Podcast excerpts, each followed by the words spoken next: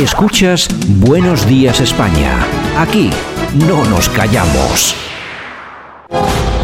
A todos los compartimientos, ¿preparados? ¡Deprisa! ¡A vuestros puestos! ¡Vamos en posición! Buenos días. Buenos días, España. Vamos. Número uno, listos y a la orden. Todo el equipo, preparados. Compartimiento 2, listos y a la orden. Noticias a punto. Válvulas cerradas, niveles correctos. Hombres en posición. Que entren tertulianos. Compartimiento 4, listos y a la orden. Vamos a por ello. Número 6, listos y a la orden. Santiago Fontenla, preparado que entramos. Compartimiento 8, listos y a la orden.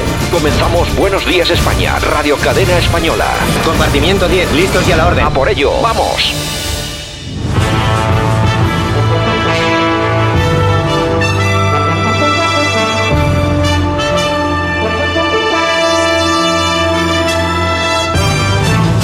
Buenos días España, esto es Radio Cadena Española. Saludos súper cordiales a todas aquellas personas que nos escuchan no solo a través de nuestra sintonía, sino también a través de Radio Frecuencia de Benidorm, EU de Radio de Madrid, Radio Tarsus de Jaén, Radio Antorba de Cantabria, Universal Radio en Coruña y también en Ferrol, Radio El Campello en Alicante, Vale Radio FM en Aragón, Radio Locura en Valladolid, Radio Aire Venezuela, la nueva Enjoy en Lorca, Onda 90 Radio en Barcelona y también la musicalísima en EU de Radio en Toledo. Saludos a todos aquellos que nos escuchen a través de esas eh, emisoras amigas y hermanas y por supuesto a través de Radio Cadena Española. Aquí estamos, Javier Muñoz en la técnica, este que os habla, Santiago Fontela y por supuesto hoy como cada día todo nuestro equipo dispuesto a distribuir alegría, información y opinión. Nada, absolutamente nada cocinada.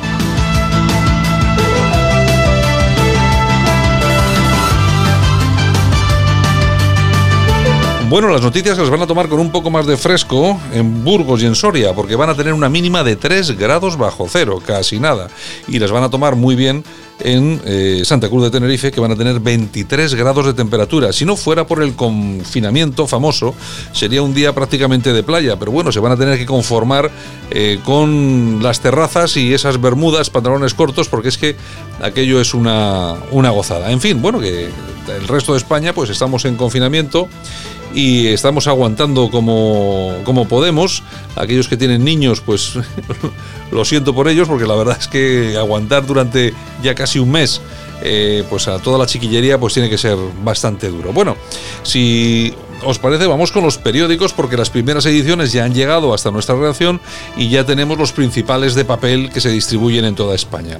En el país nos cuentan que las sanidades autonómicas no se ayudan para aliviar la SUCI, el hospital de IFEMA, según sanitarios y sindicatos, caos y poca seguridad. Los enfermos de otras patologías sin consultas ni cirugías. El decreto que para la economía genera confusión y malestar. Thierry Breton, comisario de Mercado Interior, tras esta crisis se escribirá un nuevo mundo con otras reglas. 3.700 sanciones por intentar ir a la segunda casa el fin de semana. La gente es así. En el mundo nos cuentan que Moncloa prevé una moratoria en las cuotas de la seguridad social de, hace, de hasta seis meses. Las empresas sufren para atacar eh, acatar el cierre y el gobierno dará nuevas normas. Orban aprovecha la crisis para gobernar Hungría por decreto indefinidamente.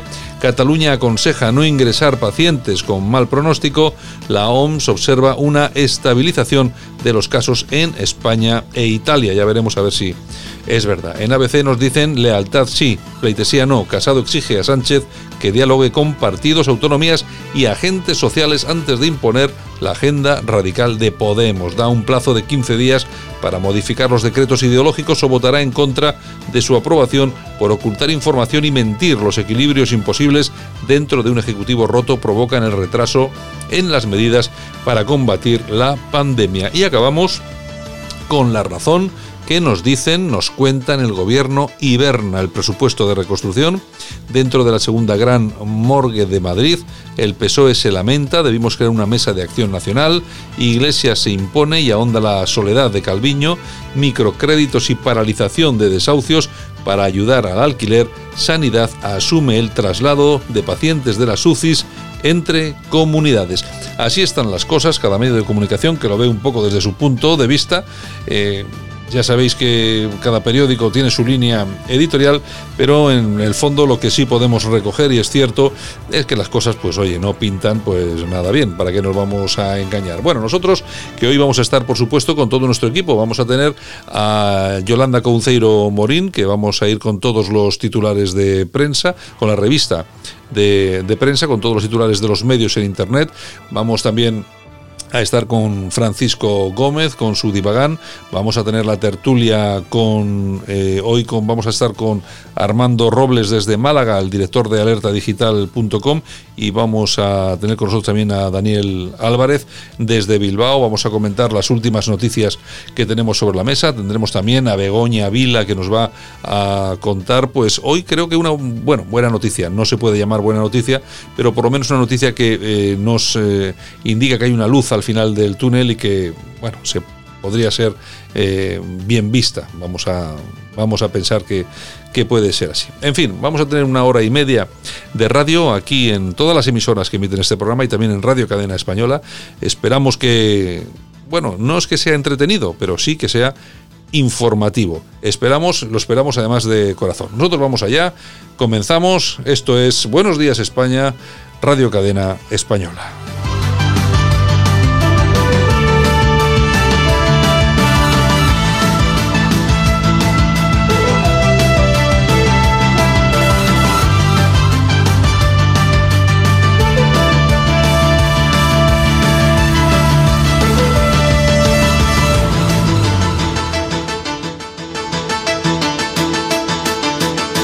Estás escuchando Buenos Días España.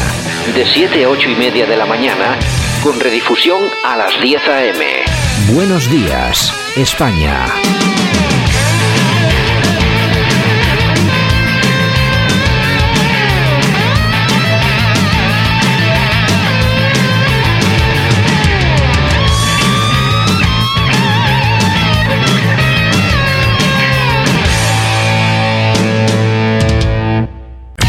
Escuchas Buenos Días España. Aquí no nos callamos.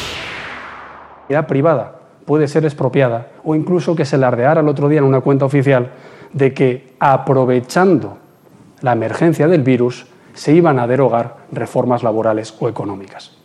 Creo que esto no es sensato. Esto no es lo que necesita España. Por eso nosotros no vamos a poder apoyar estos dos reales decretos si no se modifican. Lo que queremos es que la economía productiva en España no se resienta.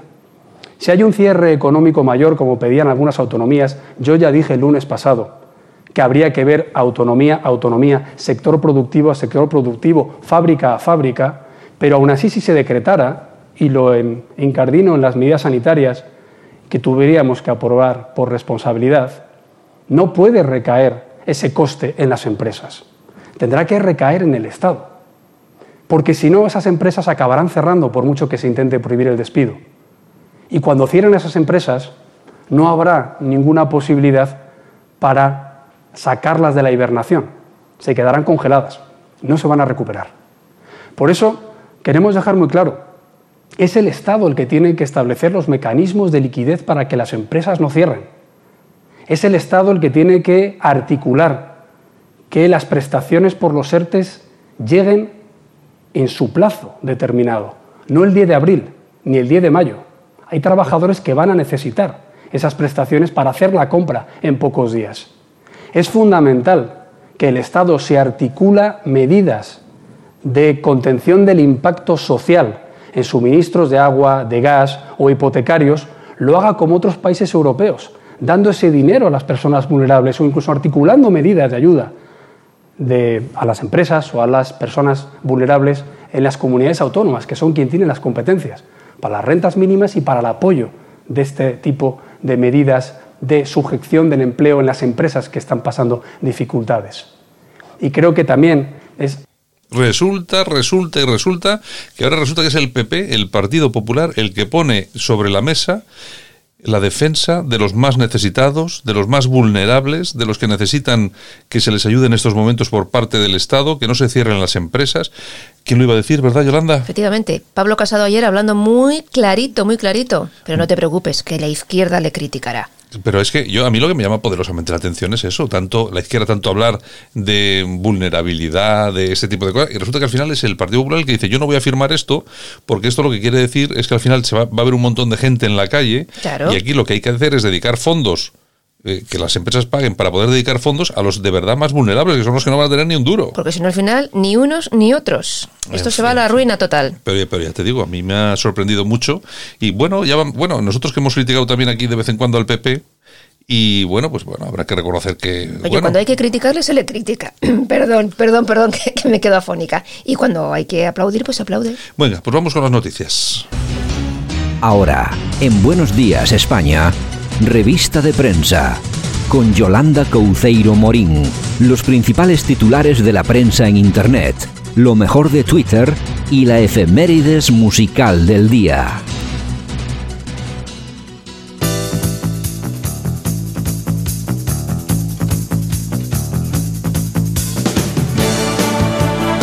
Bueno, pues vamos con esos eh, titulares y esas noticias, esas Bueno, cosas. es que yo creo que no he dicho buenos días, ¿eh? Bueno, buenos días, da- España. se da- vamos a ver, si el, si el programa se llama Buenos Días España, pues igual. ya se da por hecho de que Buenos Días España. Da igual. Ya, da buenos días, buenos días. Bueno, ya sabes que la Policía Municipal de Bilbao y la Archancha revisan las bolsas de la compra, te piden el ticket y comprueban a ver lo que has comprado. Y si has cogido cosas, entre comillas, sin importancia, pues como una cuajada o unos croissants, pues oye, te dicen que tss, multa, que cuidadín, que eso no se puede coger. ¿Cómo que no? Con lo que a mí me gustan las cuajadas y los croissants. Es, es increíble, es increíble. Así andamos en Bilbao, así andamos. Pero bueno, hay que ponerse serio, ¿eh? Hay que ponerse serio porque la gente no hace ni caso.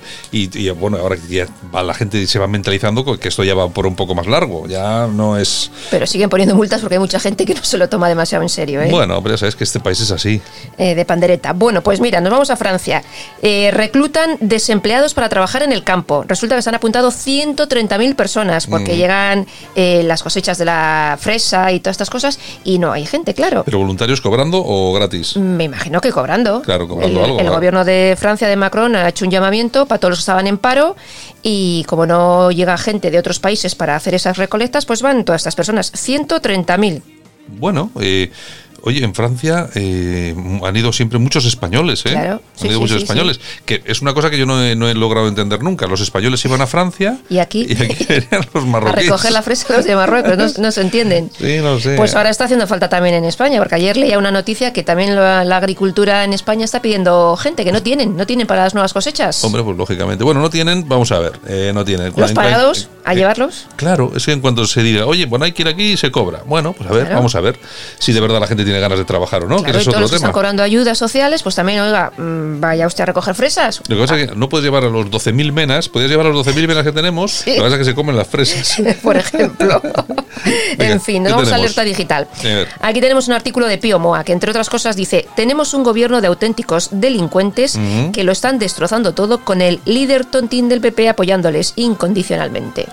Bueno, eh, Pues hoy- tiene, ayer- tiene- tiene bastante razón, Sí. tiene bastante razón porque, vamos a ver, el papelón hasta el momento que ha tenido, no solamente el PP, también Vox, ¿eh? También Vox está muy calladito, ¿eh? Están absolutamente calladitos y vamos a ver, ¿que hay que apoyar determinadas cosas? Sí. Pero- ¿Que hay que decir no a otras? Pues, Claro. por lo que ha dicho Casado que hemos oído. Exacto. Pero eso no quiere decir que no haya que criticar todo lo que han hecho mal y bueno, y sobre todo la vinculación de permitir las manifestaciones del 8M con la expansión del virus. Claro, ¿Eh? claro. Porque esa gente es cómplice de ya son casi 8.000 muertos. Responsabilidades, hay que pedirlas. Vamos, eso de todas, todas. En fin. Bueno, en República nos cuentan que Trump asegura que mandará material sanitario a España a petición de Sánchez y ha dicho que ya hemos ayudado a Italia y lo haremos a España. Mira, Fíjate. menos mal que Trump es muy malo, ¿eh? con lo malo que es, eh, qué facha es y qué totalitario Ay. es Trump Bueno, que nos va a mandar ayuda, ¿eh? Igual salen todavía los de Podemos y dicen que no la quieren, porque claro, es de Bueno, Trump. bueno, conociendo lo que tenemos Claro. y, sa- y sabiendo cómo sabemos cómo es esta gente, pues la verdad es que puede pasar cualquier cosa. Exacto. La tribuna del País Vasco.com. A ver, cuéntanos. La Armada tiene preparados buques militares hospitalizados para intervenir. El jefe del Estado Mayor de la Defensa, del GEMAT, Miguel Ángel eh, Villarroya, afirma que los buques de la Armada que cuentan con unidades medicalizadas están a disposición de ser desplegados cuando haga falta, cuando se lo pida el, Sí. el jefe. Parece ser que todavía no hacen falta, ¿eh? No, bueno, eh, estamos a falta de UBIs por todos los sitios, de UCIs, pero bueno, de todas formas, yo creo que el, el ejército español, la, la Armada española, yo creo que tendrá por lo menos un par de buques hospital. Eh, no cabe mucha gente, pues no son muy grandes, porque nuestro ejército tampoco es muy grande, pero oye, con que quepan en cada buque, yo que sé, 80, pues mira, pues algo que, algo que despejamos, ¿no? Ayer veía unas imágenes de los buques eh, estos norteamericanos. Ah, Impresionantes. Ah, bueno, esos enormes. esos- Impresionantes. bueno, los eh, tienen. eh, resulta que los americanos solo tienen dos buques Medicalizados estos, sí. Han, eh, han puesto. han- ha llegado uno a, a la zona de California y otro en la zona de Nueva York. Claro, es que es una cosa que es de verdad un hospital. O sea, Claro. claro. lo que pasa es que esta gente cuando despliega un ejército, despliega 300.000 tíos y tiene que tener un barco pues que dé cabida pues a 500 camas. Es que claro, es que es... Que es- menos. claro, es que que es menos. así. Bueno, en el confidencial.com nos cuentan que el Estado afrontará una luz de reclamaciones millonarias por la gestión del coronavirus. La responsabilidad penal, civil y patrimonial requerirá demostrar que hubo eh, medidas que pudieron tomarse, no se adoptaron y tuvieron consecuencias dañinas. Se avecina un tsunami de reclamaciones. Hombre, claro que sí. Además, todos los españoles tenemos que pedir a este gobierno que nos pague en dinerito lo que nos ha hecho pasar, lo que nos está haciendo pasar.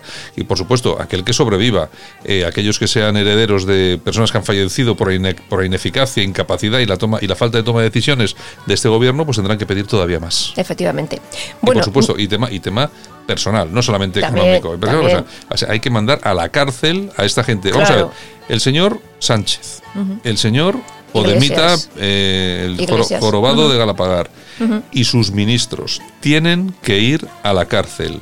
Todos son responsables. Al trullo, al trullo, permitieron las manifestaciones del 8M, tienen que ir a la cárcel. Efectivamente. Bueno, nos vamos a news.es. ¿Qué nos cuentan? Pues mira, las protectoras de animales se quedan sin perros. La Fiscalía investigará el récord de adopciones por el coronavirus. Sí. Los centros de acogida de animales reconocen que han entregado la totalidad de perros. Bueno, yo, vamos a ver, yo Se no me... desconoce si es para Sí, realmente yo- yo- coger o para salir a pasear. Desconfío del, desconfío del civismo español, así que los habrán cogido para poder salir de casa a La pasear. condición humana es muy listilla en España. Ya te digo. Nosotros, eh, vamos a ver, es que somos herederos del Lazarillo de Tormes. Entonces, claro, es que, claro, la, esto es que es así. Es que, bueno, Ay, ay, ay. Bueno, nos vamos con la noticia del corazón. ¿qué tenemos ahí? Mira, Lorenzo Caprile, uno de nuestros grandes diseñadores que viste a Anne Garteburu en las eh, campanadas, por Sí, ejemplo, que no me interesa lo o que confeccionó el vestido ese famoso rojo de Doña Leticia en la boda de, de Federico Emery de Dinamarca, pues nos cuenta que guarda una colección de 10.000 prendas antiguas. Que eso costará un, pasta, un pastón. Un pastón. Por cierto, vive en un hotel, ¿lo sabías? ¿En qué hotel vive? Pues no sé cómo se llama, es en el barrio de Chamberí. Lleva 12 años allí viviendo en una suite. Es mi sueño. Es, es mi sueño vivir en un hotel.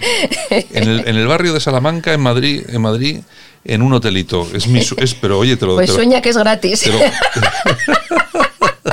te lo juro de verdad. Oye, eso cuesta un dineral. No, yo tengo amigas que también dicen lo mismo, ¿eh? Dice, mi sueño es vivir en un hotel. O Jo, sea, ya te digo. ¿vale? Lo que pasa es que cuesta un dineral. Eso tiene que costar todos los Muchísimo. meses un dineral. Entre, Muchísimo, muchísimo. eh, que te hagan las cosas, que no sé qué, comiditas. De, na- de- Oye, Saber Cugat también Sí, vivía en para, un... para que era multimillonario. pues, bueno, en el Palace. Claro, joder, no, no va a vivir en el Palace, claro. Bueno, ¿qué tenemos? Ay, nos vamos a las toñejas. A ver, aquí le vamos a dar unas toñejitas. Pues para toda la clase política.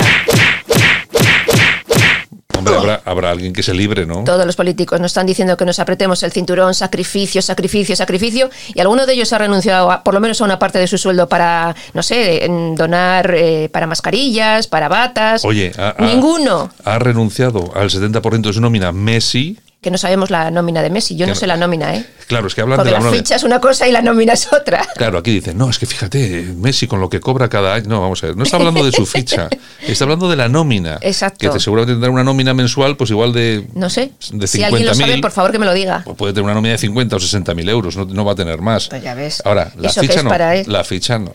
La Te- ficha no, ¿eh? La ficha es otra ten- cosa. tenía que haber tenido un par y decir, señores, renuncio al sueldo mensual. Directamente, que no le hace falta. Es que no le hace falta, la Solo con los intereses del dinero que tiene, pues tú me contarás. En fin, venga, ¿qué tenemos? Aplausos. Aquí le vamos a dar unos Pues aplausitos. mira, a Janet, A Janet, la cantante. la cantante. El otro día lo tuvimos aquí en la radio, en el programa El Bowl de mis recuerdos, Eh, Lo sé, lo sé, con, lo con sé. Ezequiel Campos. Pues resulta que cumple sus bodas de oro Ah. y también 50 años de la canción Yo soy rebelde. Uy, ¿y no has metido en Yo la sección musical? Soy rebelde. ¿No me dices que es muy lento para la sección musical. es que Santiago siempre me dice, pon algo que anime Claro, al personal. claro, vamos, a ver, vamos a ver, este programa se emite a las 7 de la mañana Claro. y luego a las 10. Si fuera a las 10, pues dices, pues bueno, pues vale, puedes poner. tal. Pero es que a las 7 a las 7 de la mañana le pones Yo soy rebelde. Señores, si llego a poner a, a Janet a las 7 de la mañana, me dice que me voy a dormir. Sí, no, hubiéramos tenido un problema. ¿Ves? Hubiéramos. En fin, en fin, en fin. A ver, ¿qué tenemos por ahí? Bueno, nos vamos a dar una vuelta por Twitter. Y mira, tenemos Alégrame el día que dice, estamos llegando al pico de la curva. Simón, habla Simón. Simón. Y si no llegamos, Tezanos dibujará la gráfica con rotulador. Eh, Claro. Sánchez. claro. No, esto es como el, esto es como el, ¿cómo se llama esto? El, el CIS, que lo hacen a su, a Claro, su claro, forma ahora me conviene esto, pues esto. A ver, ¿qué más? Eh, Willy Tolerdo dice, "Jamo- Japón tomó medidas, mientras aquí estaban las charos bailando El violador eres tú. Exactamente. Japón, ¿eh? Japón. Oye, yo no sé cómo estará el Japón del, del, del virus, la verdad. No Poco sé. se habla de Japón. Sí, poco se habla, la Poco verdad se que habla. ¿Qué Bueno, más? tenemos a Gonzalo que dice, si pones láser es como estar en Berlín en febrero de 1945 creyendo que vas a ganar la guerra. Eh, Es que es verdad, eh, es que es cierto. Oye, mira, este, este ha dado en el clavo, ha dado en el clavo total, ha dado en el clavo total. Tenemos también a Dama Juana de Pílate los sobacos que dice... Os recuerdo que Simón estornudaba al aire y se sacaba pelotillas de las orejas. Es verdad, es que la gente no se acuerda ya de esto. Lo extraño no es que tenga coronavirus, lo extraño es que no tenga hasta la lepra. es que yo me parto. Qué cabrones somos, joder, es una cosa. Y mi otro yo dice, ¿se acuerdan la que liaron los progres cuando Ana Botella se fue dos días a un spa cuando fallecieron tres personas en el Madrid Arena?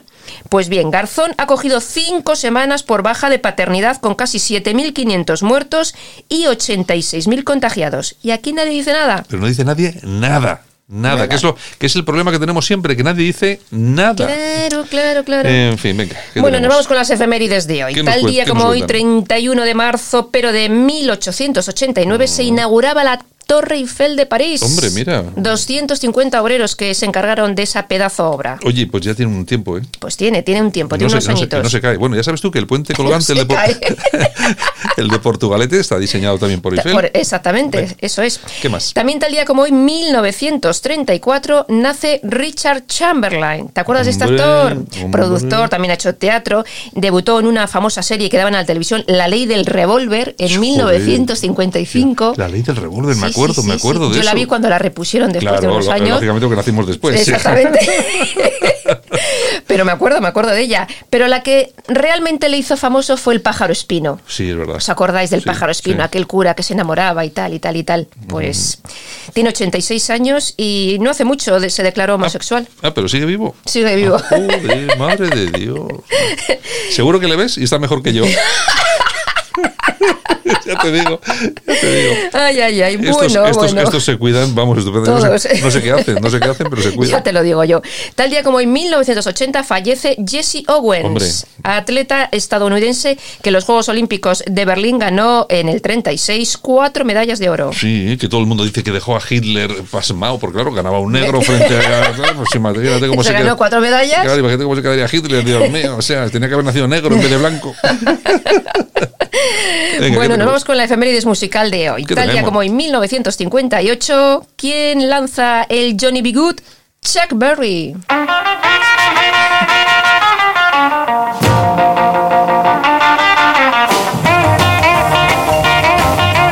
Bueno, esto es conocido, ¿eh? Conocidísimo, todavía le estoy viendo bailar ahí con sus famosos zapatos no blancos ves, de es, lo, charol y es negro. lo que te digo, hay que poner esta música por la mañana. Claro, no, Jan- no Janet, está muy bien. Que Janet, me gusta mucho Janet, y además es una chica muy maja, porque la he escuchado aquí en la radio, que la trajo nuestro compañero Ezequiel Campos hace Exacto, poco, y es exacto. muy maja. Pero hombre, yo creo que es más para otra hora, ¿no? Efectivamente, Digo yo, por eso ¿eh? te traigo a Chuck Berry. but he could play a guitar just like a ring in a bell. Go. Go,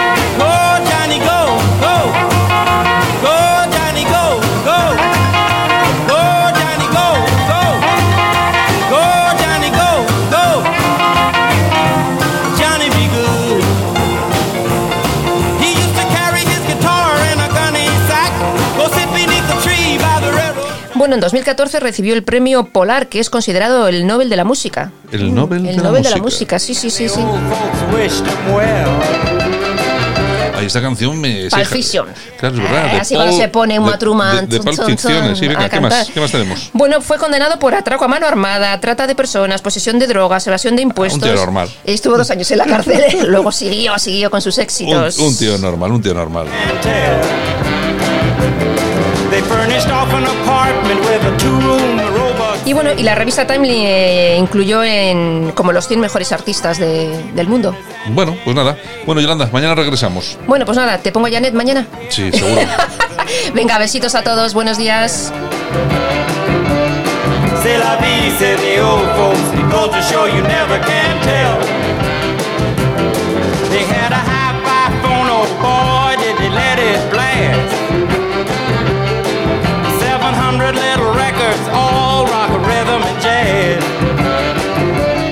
But when the sun went down, the rapid tempo of the music fell.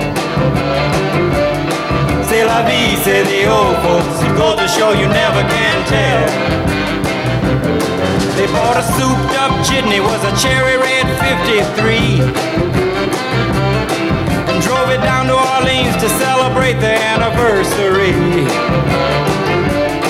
It was there where Pierre was wedded to the lovely mademoiselle. C'est la vie, said the old folks. Goes to show you never can tell.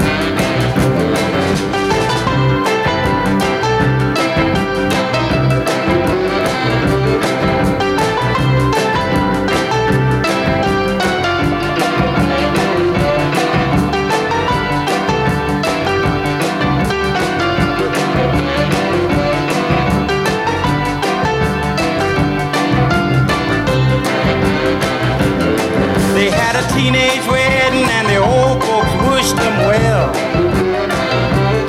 You could see that Pierre did truly love the mademoiselle.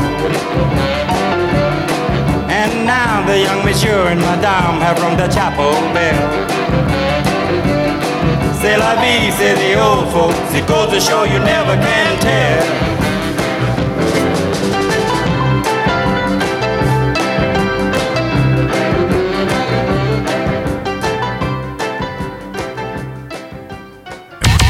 Escuchas Buenos Días España.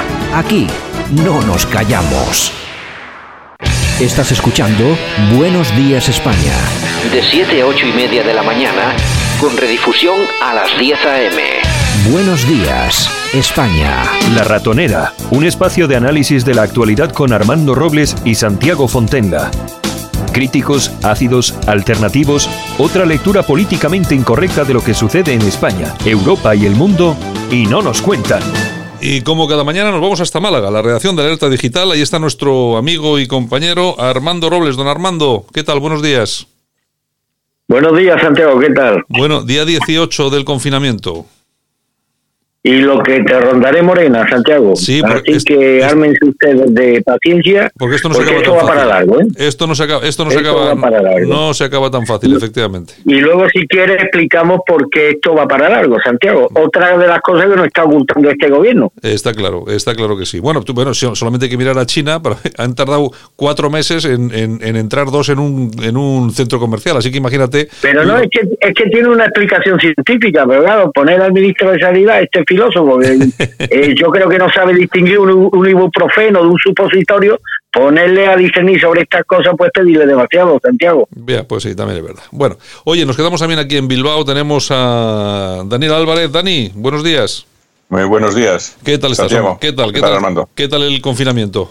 Bueno, pues aquí ya eh, intentando idear en qué cosas entretenerme. Bueno, realmente sigo trabajando en remoto y, y haciendo el ejercicio que puedo en casa con, con algún aparato de fitness y demás, pero vamos, vamos sin, sin ver la luz del sol. Ya, ya, ya. Aquí, lo que, aquí el- el- estamos cogiendo peso vamos, Hombre, vamos, a hombre, marchas forzadas. Hombre, pues por eso estoy yo en la máquina subido, porque esto ya se prevé que podemos salir de aquí todos con 5 kilos más. Está claro, está claro. Bueno, pues eh, nada, Daniel Álvarez, eh, también que entra aquí en nuestra tertulia, también para comentar cositas. Bueno, y eh, si queréis, empezamos por una cosa que he visto en, en, el, en Alerta Digital, que publicaba Armando eh, un vídeo de la RAI del año 2015.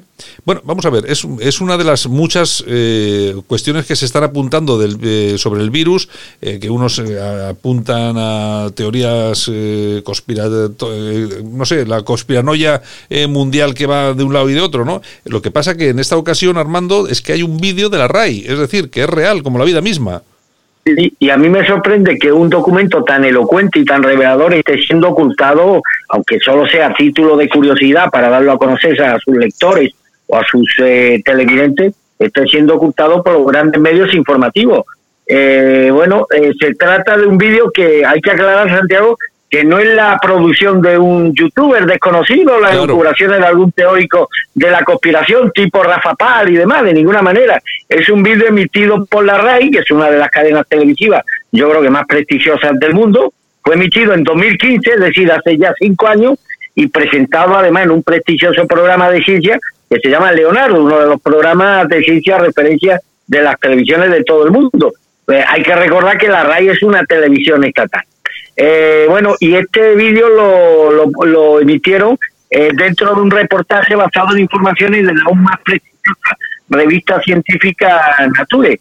Bueno, al poco de, de su emisión, este vídeo fue muy misteriosamente borrado de YouTube y completamente censurado en Internet. Sin embargo, algún anónimo creyente de la libertad de la información nos lo hizo llegar y con subtítulos en castellano para que sea entendido y por ello, pues para que encienda las conciencias de, de más de una. La historia es muy sencilla, Santiago. En 2015 China incorporó una proteína al virus SARS, ese que dicen que era tan similar al COVID-19, que hacía que el virus que se localizaba en murciélago, yo creo que esto no suena, infectaría a los seres humanos produciendo una pulmonía muy aguda, aunque según los investigadores no, no, no mortal.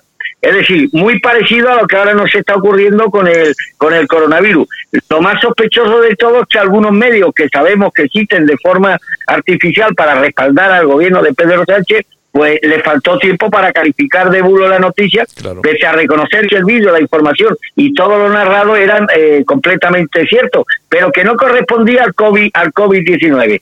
En fin, lo más sospechoso de todo, Santiago, es que una vez nos están ocultando información que puede ser clave para determinar el origen de este virus, es decir, que aceptan que el virus está basado en hechos reales denunciados por la RAI en 2015, pero pero niegan que pueda tener ninguna correlación con, con lo que está ocurriendo en estos momentos, con esta pandemia que está azotando a la entera humanidad. Bueno, pues si a los oyentes de, de Buenos Días España le queda alguna duda, alguna duda, les ofrecemos en Alerta Digital el vídeo del, del pre- extraordinariamente prestigioso programa oficial italiano. Y si llegan a la misma conclusión que nosotros, que sería mucha casualidad que en 2015 se anticipara con una precisión milimétrica lo que podría ocurrir con la manipulación que se estaba llevando a cabo en China y se sienten víctimas de un ataque con armamento biológico, pues no, no, no nos extrañará en vista de los, de los datos objetivos, Santiago. Bueno, eh, Daniel, ¿tú cómo ves el cómo ves este tema? ¿Es posible que el, que el virus eh, nos estén ocultando que haya salido de un de un laboratorio e incluso más que haya sido utilizado como arma biológica? La, la verdad es que desde hace ya bastante tiempo, desde que comenzó este, esta pandemia, se hablaba de la existencia de un laboratorio biológico en, en Wuhan, que precisamente estaba localizado en esa situación geográfica porque como está en el centro más o menos de, de China, se había hecho así para que si hubiese algún tipo de escape se pudiese confinar de forma más, más fácil. Entonces me sorprende lo del vídeo, que no lo he visto, que luego lo, lo veré, pero la verdad es que al final todo esto empiezan a salir datos de un lado y de otro que hablan de, de, de- un arma de tipo biológico. Lo que no se sabe es si realmente esto ha sido eh, propagado a propósito, ha sido un escape del famoso laboratorio o realmente se trata de otra cosa. Pero sí que es preocupante si es que esto es así, la verdad es que estamos ante un auténtico genocidio. Efectivamente. Hay una, hay una cuestión muy, muy interesante, Armando, y es que el presidente Trump, eh, que ha sido muy criticado por ello, siempre que se refiere al virus, al coronavirus, siempre se refiere a él como el virus chino.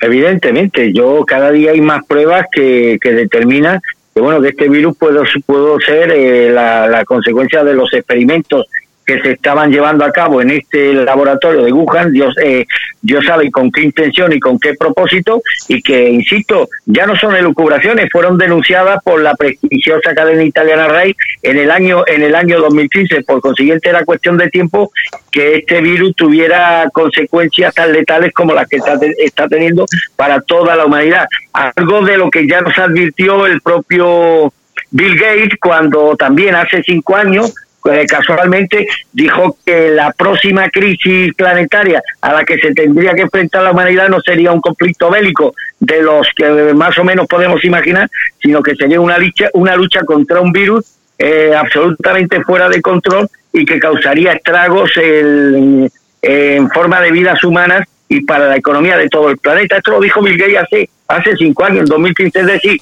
que debo entender que estos representantes de esta élite financiera que muchos no dudan en llamar el gobierno oculto, pues eran conscientes de los experimentos que se estaban llevando en esta ciudad china y no sabemos si con el placer o con la connivencia de estos de estos de estos sectores, pero desde luego parece cada día más clara la relación directa que puede existir entre la propagación del virus y estos experimentos extracientíficos que se han llevado a cabo en los últimos años en China y que muy poquita gente ha tenido el valor de denunciar en los últimos años, salvo medios tan tan bueno, tan ponderable como la cadena oficial italiana la RAI.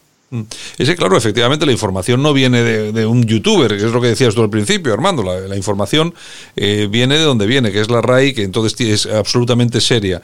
Y además estamos hablando de un gobierno comunista, totalitario, y un gobierno que además tiene y ha tenido la capacidad de poder hacerlo, la oportunidad de poder hacerlo, y conociendo a los regímenes comunistas, eh, Daniel, el valor para poder hacerlo, porque me imagino que para esta gente, si quiere eh, montar una operación global de este tipo, de esta envergadura tan grande, imaginemos que fuera cierto, eh, poco le puede importar que hayan muerto 2.000, 3.000 o como ya empiezan a circular cifras en base a las personas que van a recoger las cenizas de sus parientes fallecidos, pues más de 50.000 personas en, en Wuhan.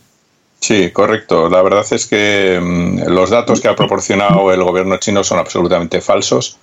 Hay diferentes fuentes que hablan de cientos de miles de muertos, eh, porque esa remesa de urnas para cenizas debe ser una de tantas. Claro. Por otra parte, también ha habido una constancia de numerosos cientos de crematorios en la provincia de Wuhan que han estado funcionando 24 horas con una tasa de ciento y pico muertos por día. Eh, y han estado funcionando durante meses. Luego también, además, eh, se han producido temas de líneas telefónicas bajas. Parece que han desaparecido 21 millones de líneas telefónicas eh, recientemente. No posiblemente todas debidas a fallecimiento del tenedor de la línea, pero sí posiblemente también por temas de represalias. De, estamos hablando de un gobierno totalitario y allí han implantado un sistema de vigilancia mm, terrible contra la ciudadanía, en la cual si no tienen un teléfono móvil, poco menos que dejan de ser ciudadanos. Y posiblemente haya represalias también en ese aspecto y demás, pero desde luego la cifra de muertos y de contagiados y demás son irrisorias, o sea, no tienen nada que ver, como las que nos están dando con respecto a España. Esta mañana ha salido, ha salido el presidente de las asociaciones de funerarias y ha hablado de que, bueno, eh, ellos tienen una capacidad de recogida o de tratamiento de 1.700 fallecidos en España al día y que están totalmente desbordados. Mm. Con lo cual, Si hacemos la cuenta de la vieja y nos encontramos con que aquí no cuadran los números por ningún lado. Hay, hay gente, hay gente, hay gente que no se ha hecho el test, que están muriendo supuestamente de muertes naturales, pero que están muriendo de coronavirus y esos muertos no están costando estadísticamente como víctimas de la de la pandemia. Estoy seguro que se están produciendo muertes que están pasando oficialmente como naturales, pero son consecuencias del coronavirus y que bueno que, que este gobierno tramposo de Pedro Sánchez no está contabilizando y respecto al del vídeo, pues mira, Santiago Blanco y en botella. es decir, no debió a ti, no debió desacertar mucho en su puntería cuando el vídeo fue misteriosamente borrado de YouTube y totalmente censurado en Internet. Y gracias a, a personas que todavía creen en esto de la libertad de, la información, pues pudieron rescatarla y pudieron rescatarlo y hacernoslo llegar a medios como, como el nuestro que hemos tenido el valor de publicarlo. Y bueno, y yo no creo en las casualidades. En 2015 mm, es mucha casualidad que China incorporara una proteína al virus SARS, ese que dicen que era tan similar al COVID-19, que hacía que este virus se localizaba en murciélagos, o sea, no en ratas ni en... no, no, en murciélagos, pues terminar infectando a los seres humanos produciendo una pulmonía muy aguda, aunque según los investigadores no era mortal. Es decir, que la coincidencia entre estos experimentos y los resultados que se están viendo a través de la, de la pandemia del 2020, pues son, insisto, bastante reveladores. Y yo que no creo en las casualidades, pues creo que podemos establecer una relación causa-efecto entre estos experimentos eh, promovidos por China en el año 2015 y, y denunciados por la RAI en ese, ese mismo año con lo que estamos con lo que estamos presenciando hoy en el mundo entero. Eh, eh, vamos a ver, eh, Daniel apunta un, una, una, cuestión que también es interesante. Es la desaparición de líneas telefónicas en China. Eh, han desaparecido ¿Sí? 21 millones de líneas telefónicas en China. Hay que recordar a todos nuestros oyentes que quien no tiene un teléfono casi no puede andar ni por la calle. Es decir, para, para, para cualquier tipo de gestión hace falta llevar un teléfono, un teléfono móvil. Cuando cualquier mayor de 18 años está obligado a tener una línea telefónica. Exacto, para estar controlado perfectamente, claro. Pero bueno, eh, a lo que voy yo, bueno, eh, nosotros tampoco vivimos en un paraíso. Eh, hace un par de días ya nos han anunciado que todos nuestros teléfonos van a estar geolocalizados. Eso quiere decir, Daniel, que vamos a, van a saber perfectamente no solamente si estamos cumpliendo con la cuarentena, sino con quién hablamos, eh, no, No, sé eso- cómo, cómo nos movemos. Sí, sí, desde luego, eso, eso no me cabe menor duda que se lo llevan haciendo tiempo. O sea, en- aquí eh, ese, ese tipo de información eh, al respecto de, bueno, incluso, bueno, pues lo, lo que hablamos y dejamos de hablar, patrones de voz, patrones de palabras clave, etcétera, etcétera, Exacto, sí. estoy seguro que están instaurados y demás. Lógicamente eso es absolutamente ilegal y más propio de gobiernos totalitarios. Pero mm, si estamos observando en los que está pasando en España eh, en- durante esta crisis, con el apagón de los medios informativos, totalmente eh, apesebrados y paniaguados por el sistema, de tal manera que lo comentaba yo el otro día, ¿no? No vemos imágenes de duelo de las familias de los muertos, no se está contando. Porque He tenido una referencia de un compañero de Madrid que me dice que los bomberos, la mitad de las aperturas de puertas que están haciendo, se están encontrando cadáveres en los domicilios. Es decir, si tienen eh, 10 aperturas en un día, la mitad son pues un anciano que vivía solo o una pareja de ancianos que han muerto sin poder ni siquiera ir al hospital. Entonces, eso cuadra con las cifras de las que hablaba esta mañana el, eh, el hombre este de la Asociación de Funerarias, que el número de muertos y lo que comentaba hace una- un rato Armando, sencillamente no se contabilizan porque, bueno, dice, no, no, no se evalúa y, y realmente el alcance de, este, de, de esta pandemia es muchísimo mayor de lo que se nos está dando a conocer por los medios que están en connivencia total con este, con este gobierno absolutamente impresentable. El detalle, el detalle Decía un virólogo que, al- decía un virólogo que un prestigioso virólogo eh, que a la cifra oficial de muertos en China para resultar creíble que le añadiésemos tres ceros y que probablemente no exageraríamos y demás. Pues yo estoy, bueno, pues de sospecho, Santiago, que a la cifra también oficial de muertos en España habría que añadirle no un dígito, pero que es muy superior a la que oficialmente se nos ha dado a conocer. Hombre, es que vamos a ver, contando este detalle que nos, eh, que nos dice, nos comenta eh, Daniel, vamos a ver, si los, si los bomberos, solo en Madrid, no hablamos de toda España, solo en Madrid, resulta que cuando hacen una, les hacen una llamada para abrir una puerta, por no sé, por cualquier motivo, porque oye, no dan señales de, de, vida aquí los ancianitos estaban aquí, o a ver qué pasa, o hay un, cae el agua, yo que sé, cualquier cosa, y en la mitad, en la mitad de intervenciones se encuentran cadáveres en las casas, Claro, es que, es que el, te- el tema ya es, es bastante más grave de lo que, de lo que nos están contando, ¿eh? Exact- efectivamente, las cifras eh, empiezan a, a aflorar muy, por mucho que le pese al, al gobierno actual y a los medios de comunicación que están apesebrados. Pero al final todo esto saldrá, o sea, porque tiene que salir. Porque por, por, la sencilla razón de lo que decía esta mañana el hombre de la funeraria, es que no damos abasto, por la razón de que tienen que montar en el Palacio de Hielo un tanatorio que ya se les ha quedado pequeño en dos días, claro. por la misma razón que ahora tienen que ir a la Ciudad de la Justicia a llenar de ataúdes aquello.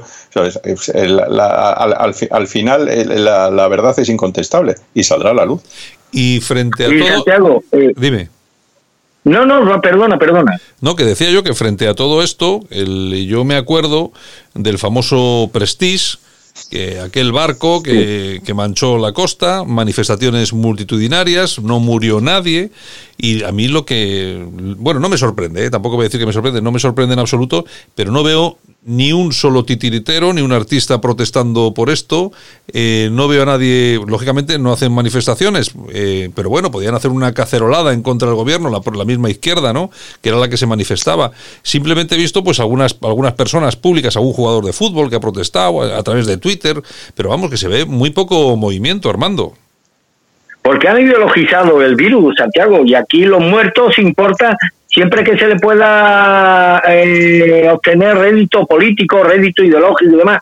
Si los muertos son de la oposición, creados, generados por la oposición, pues montan el sirio a los que ya estamos acostumbrados, pero como los muertos sean consecuencia de nuestra negligencia criminal, pues hay que taparlo, hay que opacarlo, hay que buscar responsabilidades externas y ajenas que diluyan nuestra responsabilidad. Así es como ha actuado siempre la izquierda con esa complicidad criminal, con, con este tipo de negligencia que al final se saldan en número de víctimas mortales como las que estamos viendo. Pero también a esto hay que verle también una parte espiritual, Santiago. Hoy, ayer vi, me quedé completamente aterrorizado. En esta residencia donde están apareciendo ancianos muertos, muchos de ellos ya fallecidos desde hace días, residencias que no contaban con ningún médico, Santiago.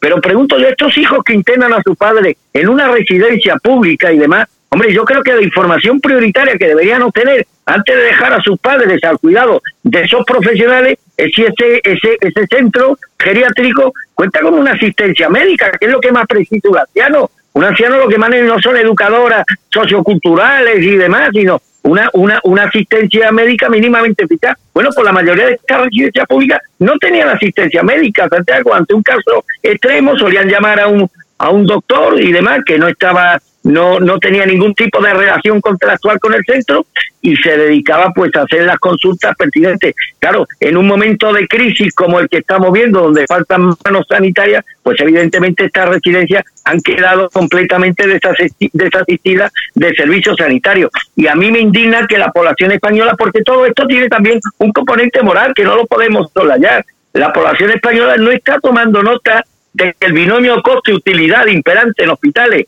y en residencias públicas, pues no sería posible en una sociedad que creyese en la trascendentalidad de la vida humana. La, la, la, la, la, la pregunta es muy, la respuesta es muy simple. ¿Por qué mueren ancianos en la residencia pública y no están muriendo ancianos en las residencias privadas gestionadas por monjas? Y es que o no se enteran o no quieren enterarse que el laicismo radical ha sustituido al Dios verdadero por el Dios mamón, ¿no?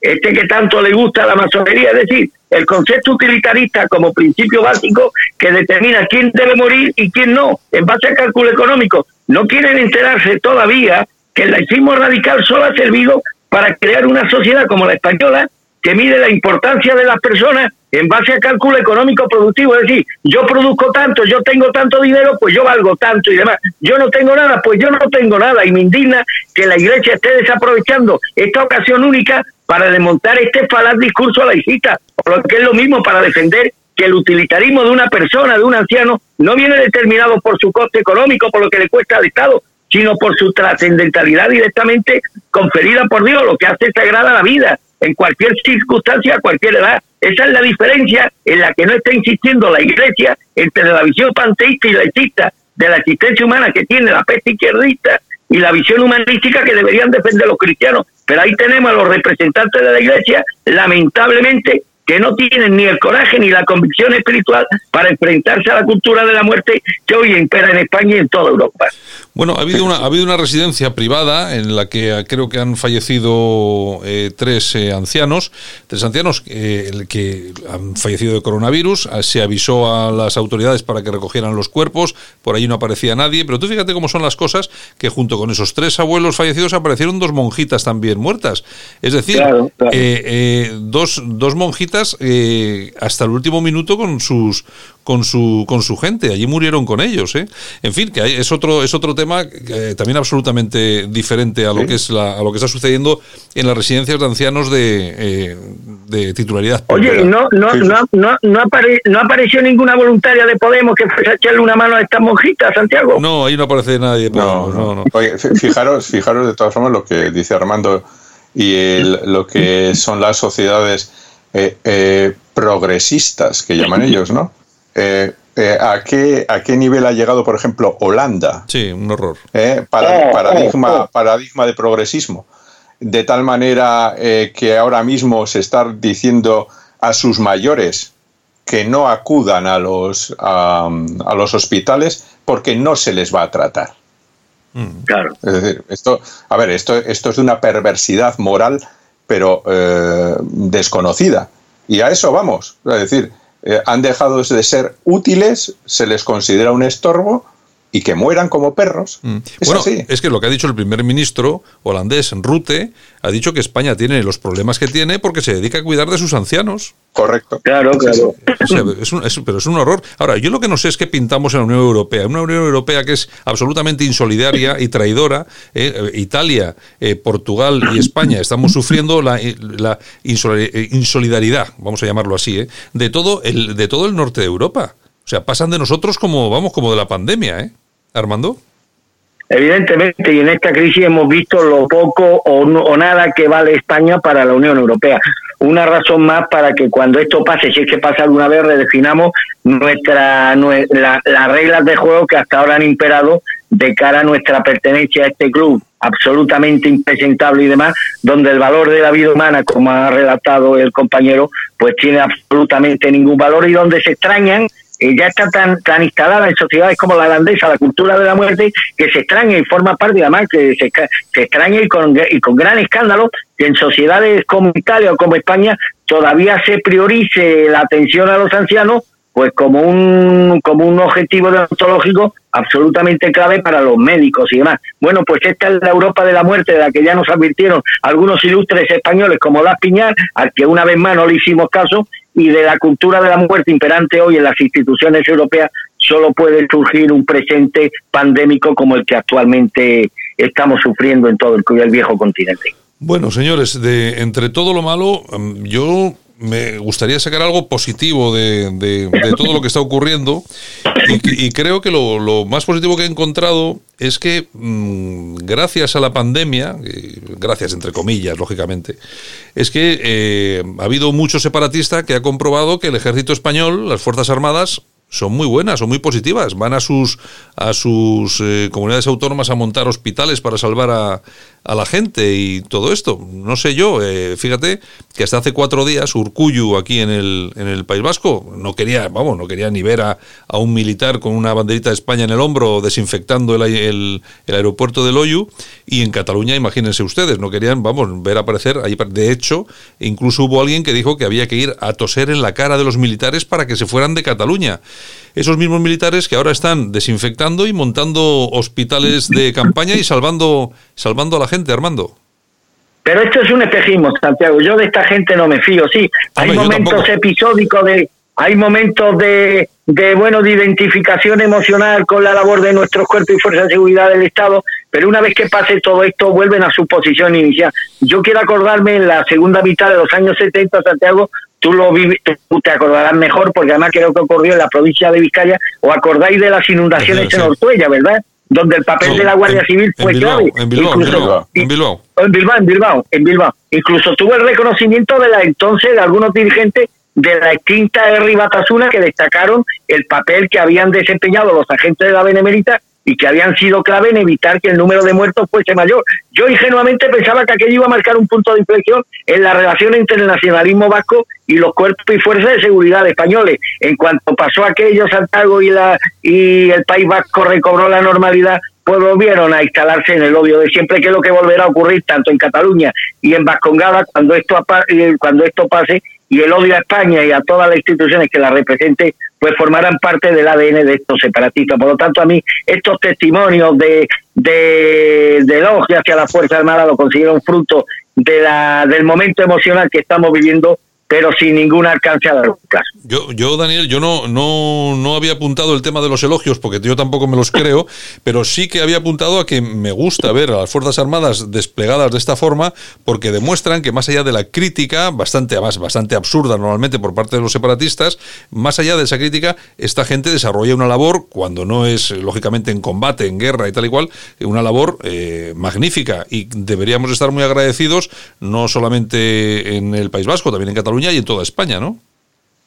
Desde luego, sin duda, pero yo estoy un poco de acuerdo con lo que dice Armando, en el sentido de que hay momentos puntuales emocionales, recordemos todo lo que pasó con Miguel Ángel Blanco, eh, Claro, situaciones, situaciones como las inundaciones que acaba de apuntar, eh, pero es que esto al final eh, vuelve a ser lo mismo. En el momento que todo esto pase, nadie se acordará.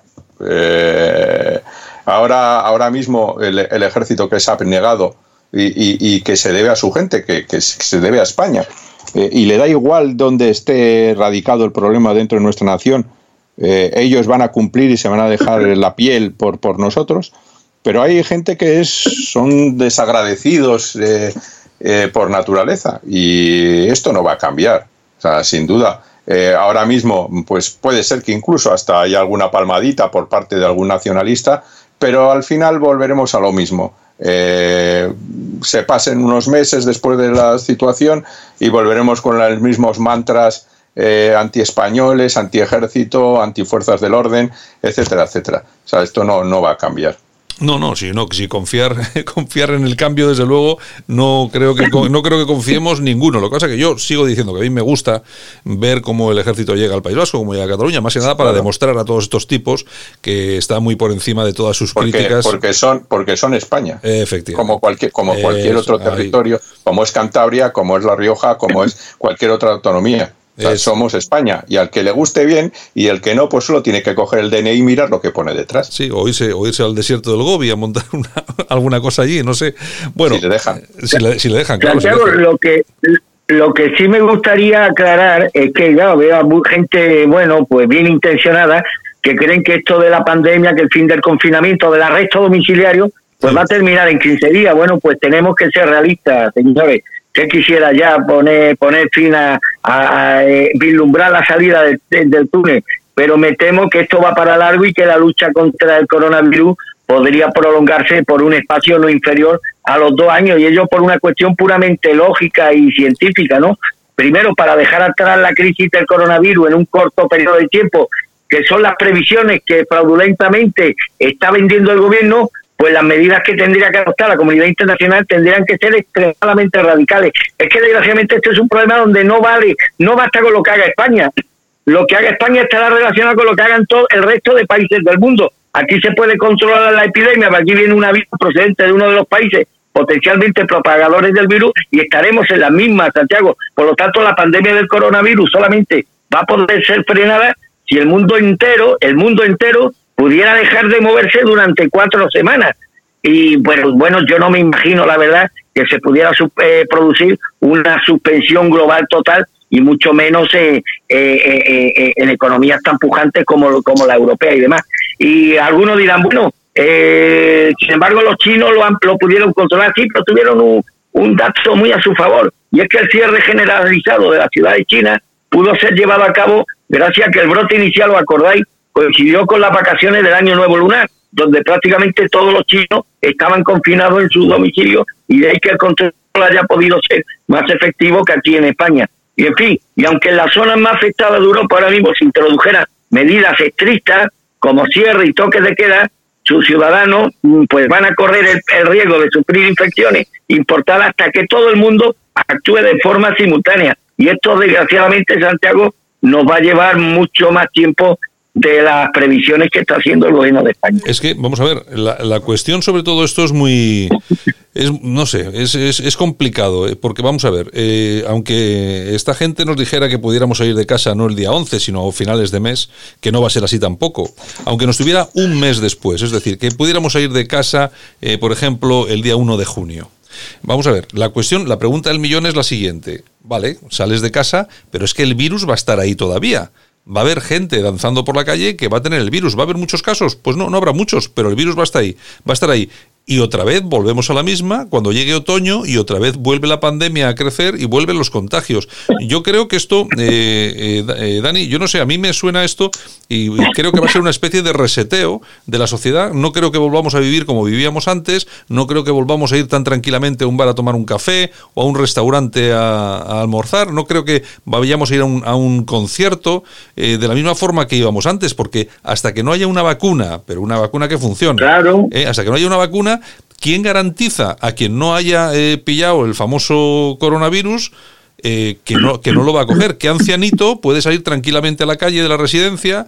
¿Qué persona que tenga una, una patología, una especie de diabetes o una cosa tal? ¿Quién puede salir a la calle con tranquilidad? Eh, ¿Dani? Nadie. ¿O quién se va a ir a hacer turismo, Santiago? Está claro. Sí, Dani. A ver, mira, el, el- el- el tema está muy claro. Esto va, va a generar diferentes oleadas de, y picos de, de- de pandemia, por, por- por exactamente por lo que estás explicando tú. Vamos, vamos a salir dentro de X semanas, ya se está manejando otros 15 días más, ya se habla del día 26 de abril, ¿eh? no el 11, sino 15 días más, pero esto es, esto es una estrategia del, del propio gobierno para que no se les oliviante la gente. Nos va dando a dosis que vamos a estar encerrados dos o tres meses y- y lo va soltando a trozos.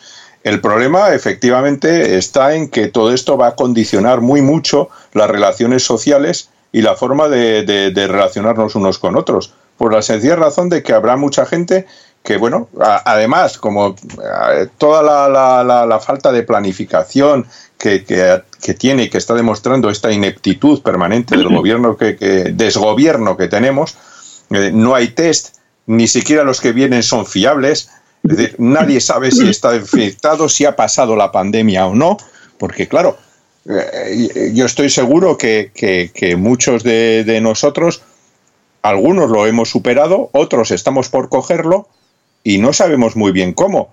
Esa manera nos va a condicionar ese miedo, porque realmente no sabemos cuál es nuestra situación, ni lo vamos a saber. Hoy me decía un responsable de la chancha que él lo ha pillado, le han hecho un test, pero le han dicho que no hay test para seguir haciéndolo, que se tiene que quedar en casa. No sabe cuándo él, él ya se va encontrando mejor, pero como no hay test, pues este hombre pues dice, ¿cuánto tiempo me tengo que quedar yo aquí? La cuarentena, porque esa es otra cosa que nos han, que nos han eh, mentido. Realmente eh, no son dos semanas, depende de la persona. Si no, tenemos a la insigne eh, mujer del Chepas. Del Chepas. Del, Del, del sí, joro- que- del jorobado de Galapagar. que- que- de Galapagar, que, que- que- que resulta que da positivo un día sí y otro también. O sea, y lleva en cuarentena no sé cuánto, ya habían pasado las dos semanas, pero bueno, también es cierto que esos, como no va con ellos las medidas que aplican, porque realmente para ellos no se la aplican, se saltan la cuarentena y hacen lo que les da la gana, porque para eso son unos privilegiados y pertenecen a una supercasta, pues hacen lo que quieren, ¿no? Pero nosotros, los ciudadanos de a pie, los ciudadanos normales, que no tenemos ese alcance de que nos hagan tres test seguidos, como le han hecho a estos insignes gobernantes nuestros, mm, pues eh, estamos a verlas venir. Y a verlas venir es lo que tú dices. Yo, eh, ¿qué hago? ¿Voy a quedar con mis amigos? ¿Voy a poder... eh, ¿Soy un irresponsable por quedar con ellos? ¿Les voy a contagiar algo? ¿O me van a contagiar ellos a mí? Claro, ¿Cuál es el claro. tema? Claro, entonces esta situación eh, eh, va a provocar realmente un cambio social de, de magnitudes titánicas, porque es que, es que no, no eh, eh, el gimnasio, que vas a ir al gimnasio? ¿Qué, qué va a hacer el gimnasio, por Claro, ejemplo? claro, claro, claro. Es que, es, que es, es- es- un tema que va a cambiar el modelo de vida. Claro, porque además estamos hablando de una, de, de una enfermedad de la que puedes morir. Es decir, no es una gripe, oye, eh, cuatro días en la cama con fiebre y ya está. No, no, es algo de lo que puedes morir. O sea, es, es, es- es un tema eh, realmente preocupante. Y luego hay Sí. otro tema, hay otra cuestión que apuntaba Armando, que claro, cuando, cuando pase todo esto, ¿quién sueña, quién está soñando que España va a recibir este verano un solo turista? Aquí no, aquí no va a venir ni Dios. Armando, nadie. Vamos, eh, pasa esto y te regalan un billete para ir a la isla Hawái. Yo creo que re- mi amigo Santiago, yo, hombre, un- una dosis de responsabilidad te concedo. Yo creo que lo rechazaré igual que yo y cualquier persona normal. Eh, habrá un tiempo prudencial de espera, la gente estará a la expectativa y este tiempo no será inferior a un año, a ver si esto se reproduce, a ver cómo evolucionan los países. Es decir, que el sector turístico, aun cuando esto acabe, va a permanecer en la inactividad actual por espacio de muchos meses. Y esta otra de las cosas de las que tampoco se está hablando, Santiago. Tenemos ya un país con una paralización absoluta del sector productivo, del sector productivo, y tenemos a una ministra del Trabajo que en vez de dar confianza se está dedicando a estigmatizar a los empresarios, a criminalizar a los empresarios, convirtiéndolos poco menos que en responsables de toda esta situación. Y tenemos a un gobierno de canallas que para justificar esto que es injustificable a todas luces y que nos va a llevar a un rescate en cuestión de meses, a un rescate, pues dice, no, es que aquí tenemos una la disyuntiva de o muertos o que funcione la economía. Hombre, ¿qué interés tienen ahora por la vida humana estos precursores del aborto y precursores de la eutanasia y precursores de todas las pandemias mortíferas que al final se llevan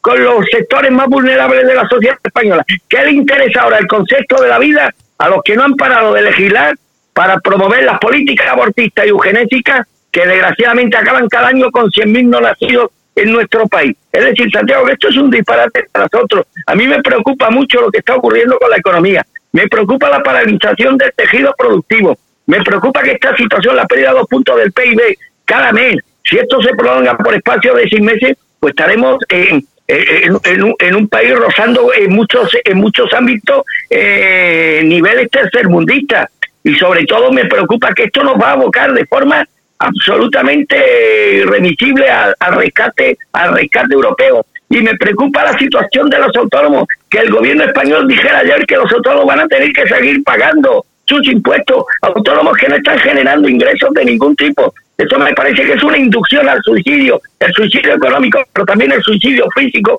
al que este gobierno está arrastrando a millones de compatriotas españoles dentro del cúmulo de negligencias criminales que están adornando la gestión de este gobierno, que espero que algún día la paguen, no a través de las urnas, porque no tengo ninguna confianza en el pueblo español, pero sí en la, en la honorabilidad de algún representante del órgano jurisdiccional que sea capaz de someter a estos canallas al severo correctivo al que sus acciones le, les están haciendo acreedores. Yo no sé, yo no sé los, los autónomos qué van a hacer cuando lleguen las próximas elecciones. Eh, Daniel, yo no sé si tú eres autónomo, pero sí, sí, yo soy autónomo. ¿Eres autónomo? Pues yo no sé lo, que, lo que van a hacer en las próximas elecciones los autónomos. Me imagino que ni uno solo votará a estos tipos, porque vamos, es una, es una cosa horrible. A ver, yo la, verdad es que soy muy pesimista eh, y yo creo que la gente, por lo menos una gran mayoría de los votantes, seguiría, seguiría por emociones, ¿no? no seguía por la lógica, no seguía por... Eh, joder, el tema es muy claro. Estos tíos están eh, provocando la ruina de nuestro país, pero mm, y ellos mismos se van a dar cuenta el próximo mes, cuando vean que la recaudación de Hacienda sea la que, la que va a ser, que posiblemente ya se está hablando de que va a ser un 50% inferior. Claro. Eh, es decir, a, ver cómo pagáis todo el chiringuito y todo el entramado que tienen montado a nivel eh, estatal, en el cual hay una cantidad de órganos inútiles que no sirven para nada, más luego todos los satélites que viven subvencionados de ellos a través de la carga impositiva que sufrimos autónomos, empresas y demás pues, mm, mm, eh, si no podemos facturar, no nos van a poder robar. Con lo cual, ellos no van a poder seguir manteniendo la estructura de elefante que tiene España, que es una estructura eh, mm, ya no sobredimensionada, sino que, que, si la comparamos con países mucho más grandes que los nuestros, el número de políticos, el número de organismos, de entes, de tal que tenemos, supera en varias veces, pues por ejemplo, los que tiene Estados Unidos. Y estamos hablando de, un país que tiene 400 y pico millones de habitantes y que tiene, bueno, pues una, actividad que, nos supera ampliamente y resulta que, ellos mm, tienen muchísimo menos Estado que nosotros. Eh, aquí, ¿qué está pasando? Y nos vamos a ir a la calle un montón de autónomos, de empresas privadas, etcétera. ¿Cuántos funcionarios van a ir a la calle? ¿Alguien ha preguntado eso? Pues claro, no sé. Ni uno, ni uno, ni uno va a ir, ¿eh? Ni uno, ¿no? Ni uno, ni uno, eh, Otra, otra vez la carga sobre nuestros hombros, sobre la empresa privada, ¿no? O sea, decir, nosotros a mí somos me, los que vamos me a Sí, Armando. Me preocupa mucho, me preocupa mucho la situación de indefensión en la que este gobierno de Canallas ha dejado a los autónomos, que hay que recordar que son el motor del país, el pulmón del empleo, pero que se han quedado sin gasolina, que están obligados a echar la persiana para luchar contra la pandemia y mientras pues sus cuentas corrientes están tiritando, no entra dinero en la caja, pero eso sí, el contador de factura no se para esta semana deberemos pagar los casi 300 euros de cuota a la seguridad social. Y en unos días hay que recordar que arranca en un mes aproximadamente, eh, tendremos que cumplir las obligaciones con Hacienda que no perdona. Muchos autónomos ya están anticipando que de estas ya no salen, que esto es la ruina. Y, y autónomos no nos estamos refiriendo a esos grandes empresarios, a los Amancio Ortega, a los que tanto quiere Podemos, no, estos son los humildes taxistas, los propietarios de un bar, de una pequeña peluquería, de una tienda de ropa, los que se levantan, los que están levantando, los que levantan el país cada día de la semana y se sienten defraudados por el poco respaldo del gobierno en una crisis sanitaria que al final va a terminar mutando con este virus en una crisis económica que para mí va a ser absolutamente profunda, una crisis sin precedentes y mucho más después de la prohibición de despedir y del parón económico decretado por Pedro Sánchez que prohibirá el trabajo en actividades no esenciales y va a imponer además permisos retribuidos a la empresa desde hoy hasta el 9 de abril. Es decir, que es que vamos abocados al desastre económico, Santiago, a un desastre económico sin precedentes. Y yo espero que esto a estos canallas, insisto, que esto a estos canallas no les termine saliendo gratis.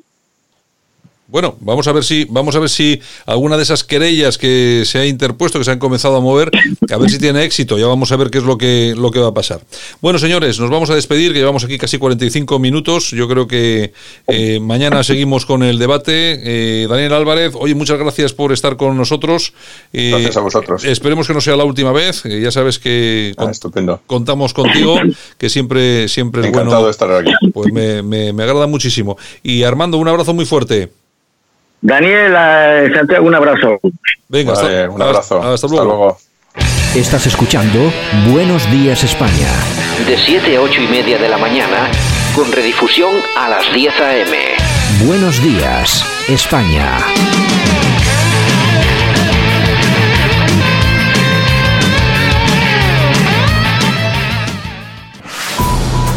El Divagán. Un análisis en profundidad de la noticia del día con el politólogo Francisco Gómez. Y ya está Madrid, que nos vamos. Ahí está Francisco Gómez, es nuestro politólogo de cabecera, análisis político. Y bueno, y lo que haga falta, porque es un todoterreno. Don Francisco, buenos días. Buenos días, Santiago. ¿Qué tal? ¿Cómo estás? Pues aquí, pues aguantando otro día más. ¿En qué día estamos? En el 17 de la cuarentena, ¿no? Del confinamiento. Por ahí andamos, sí, sí, creo que sí. 17 o 18, uno ya no lleva ni la cuenta. Estamos en una situación. uf, uf. Bueno, eh, vamos a ver, tenemos eh, un vídeo, vamos a poner un cachito, está en italiano, porque hoy, hoy vamos a hablar de un tema que yo creo que va a ser muy interesante, pero vamos a poner un trocito a nuestros oyentes, eh, aunque luego explicaremos de qué se trata, porque yo creo que se entiende bien, pero tampoco no queremos aburrir, así que simplemente vamos a poner un, un trocito. Vamos, vamos con ello. È un esperimento, certo, ma preoccupa, preoccupa tanti scienziati e un gruppo di ricercatori cinesi innesta una proteina presa dai pipistrelli sul virus della SARS, la, pol- la polmonite acuta, ricavato da topi. E ne esce un supervirus che potrebbe colpire l'uomo, resta chiuso nei laboratori, ovvio, serve solo per motivi di studio, ma vale la pena correre il rischio, creare una minaccia così grande solo per poterla... Yo no sé si tenemos a alguien que entienda italiano, pero bueno, esto estamos eh, hablando de un programa, eh, Francisco, un programa emitido en la cadena estatal RAI en el año 2015, un programa muy conocido de que es eh, que eh, eh, habla sobre temas, no sé si son tecnológicos, científicos, que se llama Leonardo, creo que se llama así, Sí, y que, y que emitía esto en el 2015. ¿De qué se trata, Francisco? Pues mira, lo que venía a explicar eh, este hombre en, en el año 2015, o sea, fíjate con, con cuánta antelación, es que ya se estaban desarrollando eh, eh, un virus mm, supuestamente muy similar al que estamos sufriendo actualmente. Se trataba de, de una proteína aplicada a, a unos virus sobre los murciélagos y bueno, mm, de, lo que del resultante de esta de esta de esta ejecución del virus aplicado luego a ratones sí que sí que transmitía una enfermedad muy similar. En todo caso, esto quedó silenciado prácticamente hasta el año 2019, 18-19, eh, porque lógicamente la comunidad científica lo que vino a decir es que en ningún caso se estaban desarrollando eh, este tipo de virus eh, desde el punto de vista de la guerra bacteriológica. ¿no? Mm, po- Posteriormente sí que es verdad que luego han salido eh, otras imágenes de otras, de otras convenciones de científicos, pues eh, la última que se ha echado hace poco en televisión salía Bill Gates. Yo no sé si hablaba de los virus informáticos o los virus o los virus que afectan a las personas, creo que sí, porque decía que podía afectar a 10 millones de personas. Pero lo cierto es que la comunidad científica sí que se ha encargado de tapar todo vestigio de la posibilidad de que eh, se esté investigando con virus pues para utilizarlos de forma de forma violenta eh, en lo que se viene conociendo como guerra bacteriológica. De todas formas, eh, el hecho de que hoy hablemos de este asunto es porque desde el punto de vista geopolítico o geoestratégico pues es francamente muy interesante y no se trata de hacer eh, teorías conspiratorias, sino sencillamente analizar el por qué se están produciendo ciertos movimientos a nivel a nivel mundial que dentro de lo que es el ámbito de la política y la economía, pues están íntimamente ligados con estos. El hecho de que el virus haya surgido en China, mm, francamente, no es una casualidad. Y no vamos a entrar en detalle de si allí había un, un- un laboratorio bacteriológico de cuarto nivel eh, instalado en Wuhan y que parece ser que sí que estaban investigando este virus. Eh, lo cierto es que allí es donde se ha, se ha desarrollado y donde se ha extendido a toda la población. Y no sabemos, lógicamente, porque no somos expertos, si esto ha sido de forma natural o ha sido de forma intencionada por un error. Bueno, el caso es que eh, todo ha coincidido en un entramado político en el que, como todos los oyentes saben, Estados Unidos y China estaban dentro, en- estaban metidos en unas negociaciones comerciales a nivel mundial. Y eso además ha venido acompañado pues, por un acercamiento también de, de Estados Unidos con Corea del Norte, pues como vimos con la, con la convención que hubo entre, entre Trump y Kim Jong-un. Bueno, lo cierto es que cierto acercamiento a nivel político se estaba produciendo. Eh, ¿Por qué decimos que esto se ha podido eh, producir de una forma, eh, llamémosle intencionada y teledirigida? Pues muy sencillo, porque está claro que cuando un país quiere dar un salto, pegar un impulso a nivel económico, pues esto es como el que va a correr, eh, como el que va a dar un salto, pues se coge carrerilla. Bueno, pues quizás, hay teorías en las que están diciendo que China quizás ha sido capaz de dar un parón a la economía mundial por el tema de este virus, incluso sacrificando a, a la parte de la población que ha fallecido. Estas teorías, además por investigaciones importantes que se están llevando desde, desde Estados Unidos, que es precisamente desde donde yo quisiera que enfocáramos este asunto, porque todo lo que hemos utilizado para documentarnos es fundamentalmente medios americanos. Estamos hablando de la Fox, estamos hablando de, de- de la CNN, estamos hablando de periódicos como Daily News, en el que eh, ellos, desde su punto de vista cultural esta- estadounidense, lo que es la defensa de su territorio, la defensa de su cultura, pues entiendan que esto no deja de ser un ataque bacteriológico. Eh, ¿Por qué se ha producido la extensión de todo este, de toda esta pandemia, fundamentalmente en Europa y especialmente en los países de Italia y posteriormente en España? Pues por una razón muy sencilla, como digo, desde el punto de vista de la geopolítica, tiene que ver pues, eh, porque des- desde el entramado del bloque comunista donde percibimos que inmediatamente Rusia cerró frontera, eh, el, virus se ha extendido a Europa, a, a- a, como decía, a, a- España e Italia, porque la Unión Europea actualmente, desde hace ya bastante tiempo, se encuentra en una, en una situación evidentemente de descomposición y la descomposición a la hora de atacar a, a este, a esta Unión, pues eh, lo más recomendable es hacerlo en los países que culturalmente y políticamente están más desordenados. Y no creo que tenga nadie la menor duda y que no esté de acuerdo en que Italia y España son los países absolutamente más desordenados de la Unión Europea, porque Grecia ya aprendió de la crisis de 2008 al ser rescatado y, digamos que han puesto pie en tierra o, o rodilla en pared al tener que haber asumido la realidad eh, de la economía en sus propias carnes y a Portugal le ha pasado lo mismo. Por lo tanto, eh, España y Portugal son los países que políticamente son más inestables y lógicamente además culturalmente pues somos más proclives pues a lo que es el contacto. Las ciudades están mucho más concentradas, con lo que al final la propagación puede ser más inmediata. Desde Italia y desde España, evidentemente, ha pasado a Francia, que tiene una población eh, bastante mayor que, no- que nosotros, que la española, pero la cultura también es bastante similar y la, uniformidad y la densidad de las ciudades pues también es parecida. Y de ahí, evidentemente, se ha, se ha propagado por toda Europa y de Europa a Estados Unidos. Mm, Entonces, bueno, pues esto es cuestión de desarrollarlo. Evidentemente es un tema bastante complicado, pero lo que está cierto, lo que, es- lo que está claro, Santiago, es que ha habido un parón en la economía, un parón de tres meses y desde el punto de vista americano americano, norteamericano, se están haciendo investigaciones, no solo a nivel periodístico, sino también a nivel militar y de servicios de inteligencia, donde, donde se sacan conclusiones bastante interesantes que si quieres ahora seguimos desarrollando. ¿Qué opinas? Pues eh, no, bueno, pi- pienso que yo, vamos a ver, yo no soy nada conspiranoico, es decir, a mí las teorías de la conspiración, la verdad es que me creo muy pocas.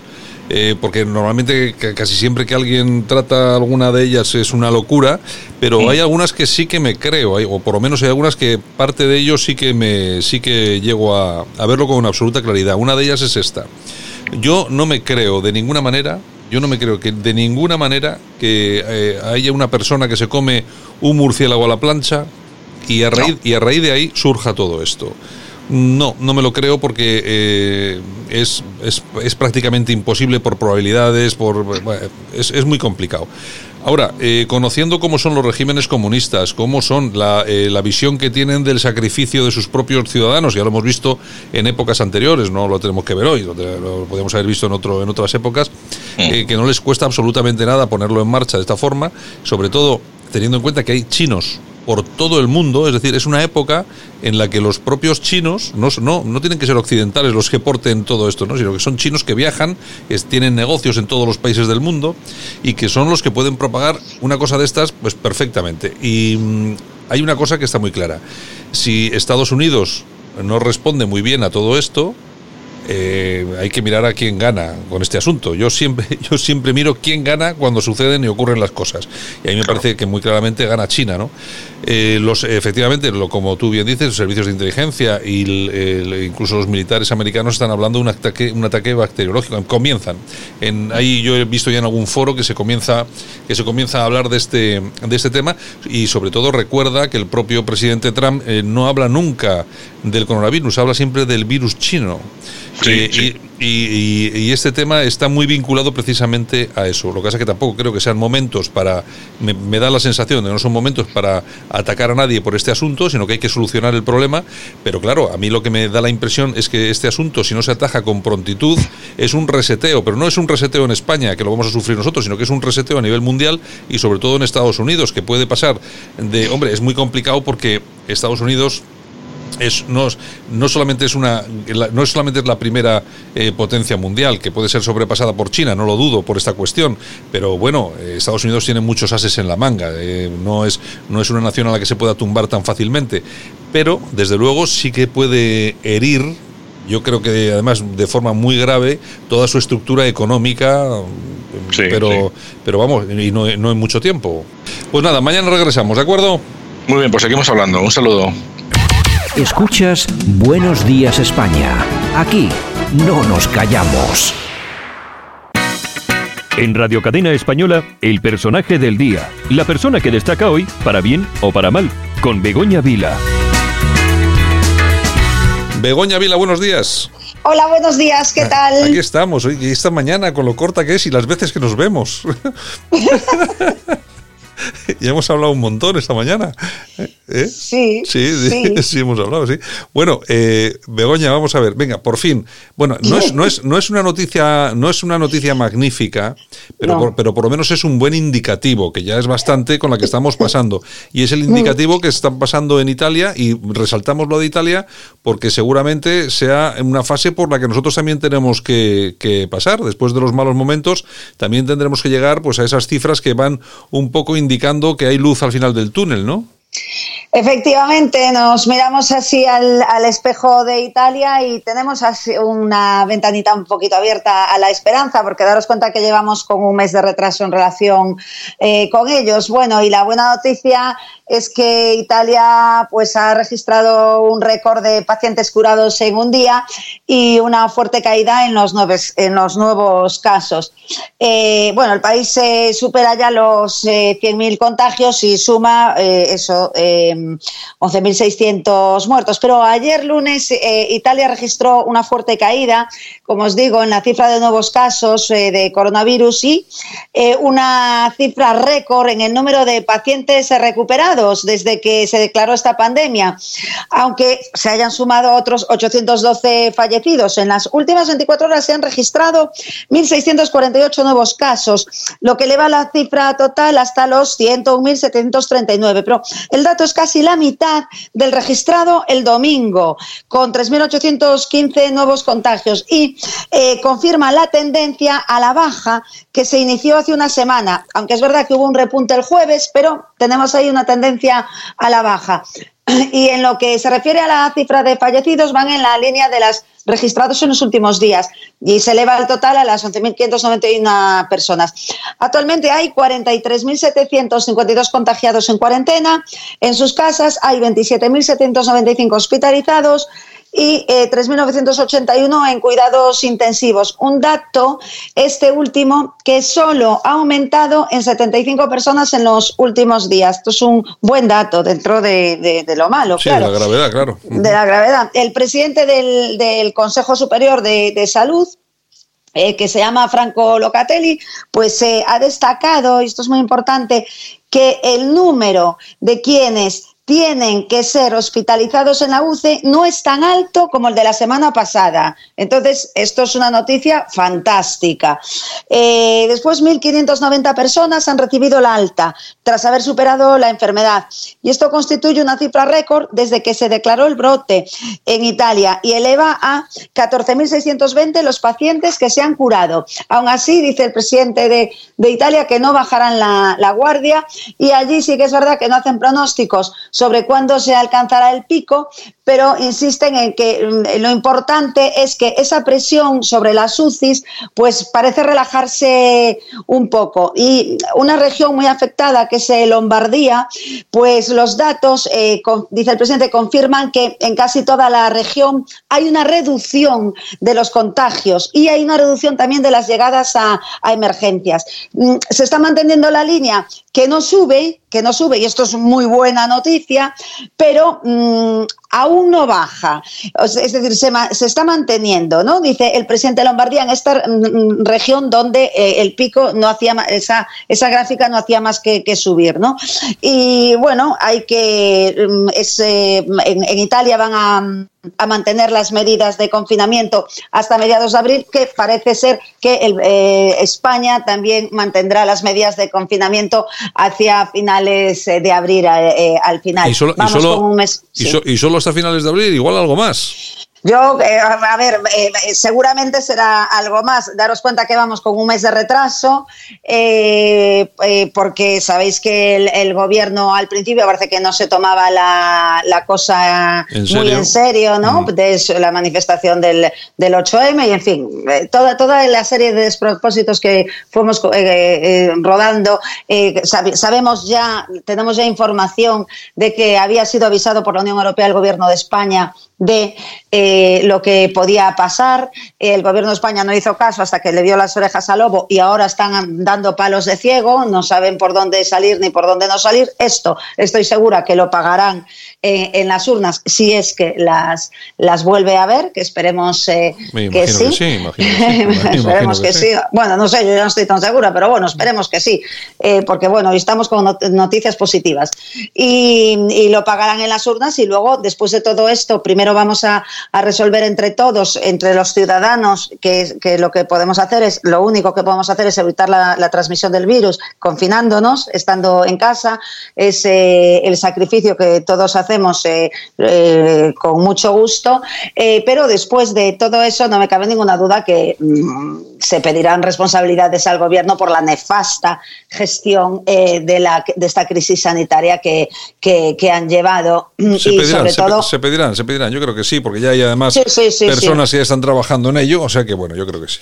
Sí, sí, sí, además así debe de ser porque así, eh, o sea, porque se lo deben a España y se lo deben a los españoles. Lo que no se puede pedir todo el rato sacrificios a los ciudadanos en todos los sentidos. Me refiero también al sentido económico que está manteniendo esta crisis, ¿no?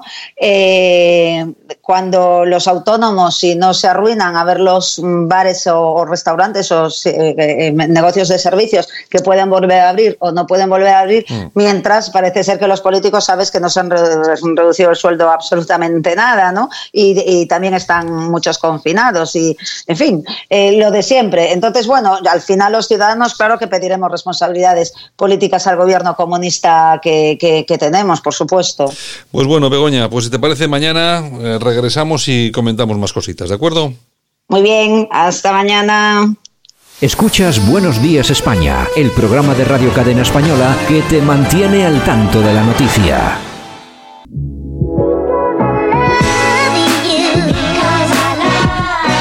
Y esto es todo por hoy. Javier Muñoz en la técnica, todo nuestro equipo que ha estado aquí en Buenos Días España, en Radio Cadena Española y por supuesto desde que os habla Santiago Fontena. Mañana regresamos con más información, con más opinión, por supuesto muy poco cocinada, todo eh, lo más limpia, eh, como el pescado, cuando decía nuestra madre aquello del pescado limpio, pues exactamente lo mismo. La información cuanto más limpia, mucho mejor. Regresamos mañana. Gracias y por supuesto cuidaros que os queremos ver a todos aquí. Chao, hasta mañana.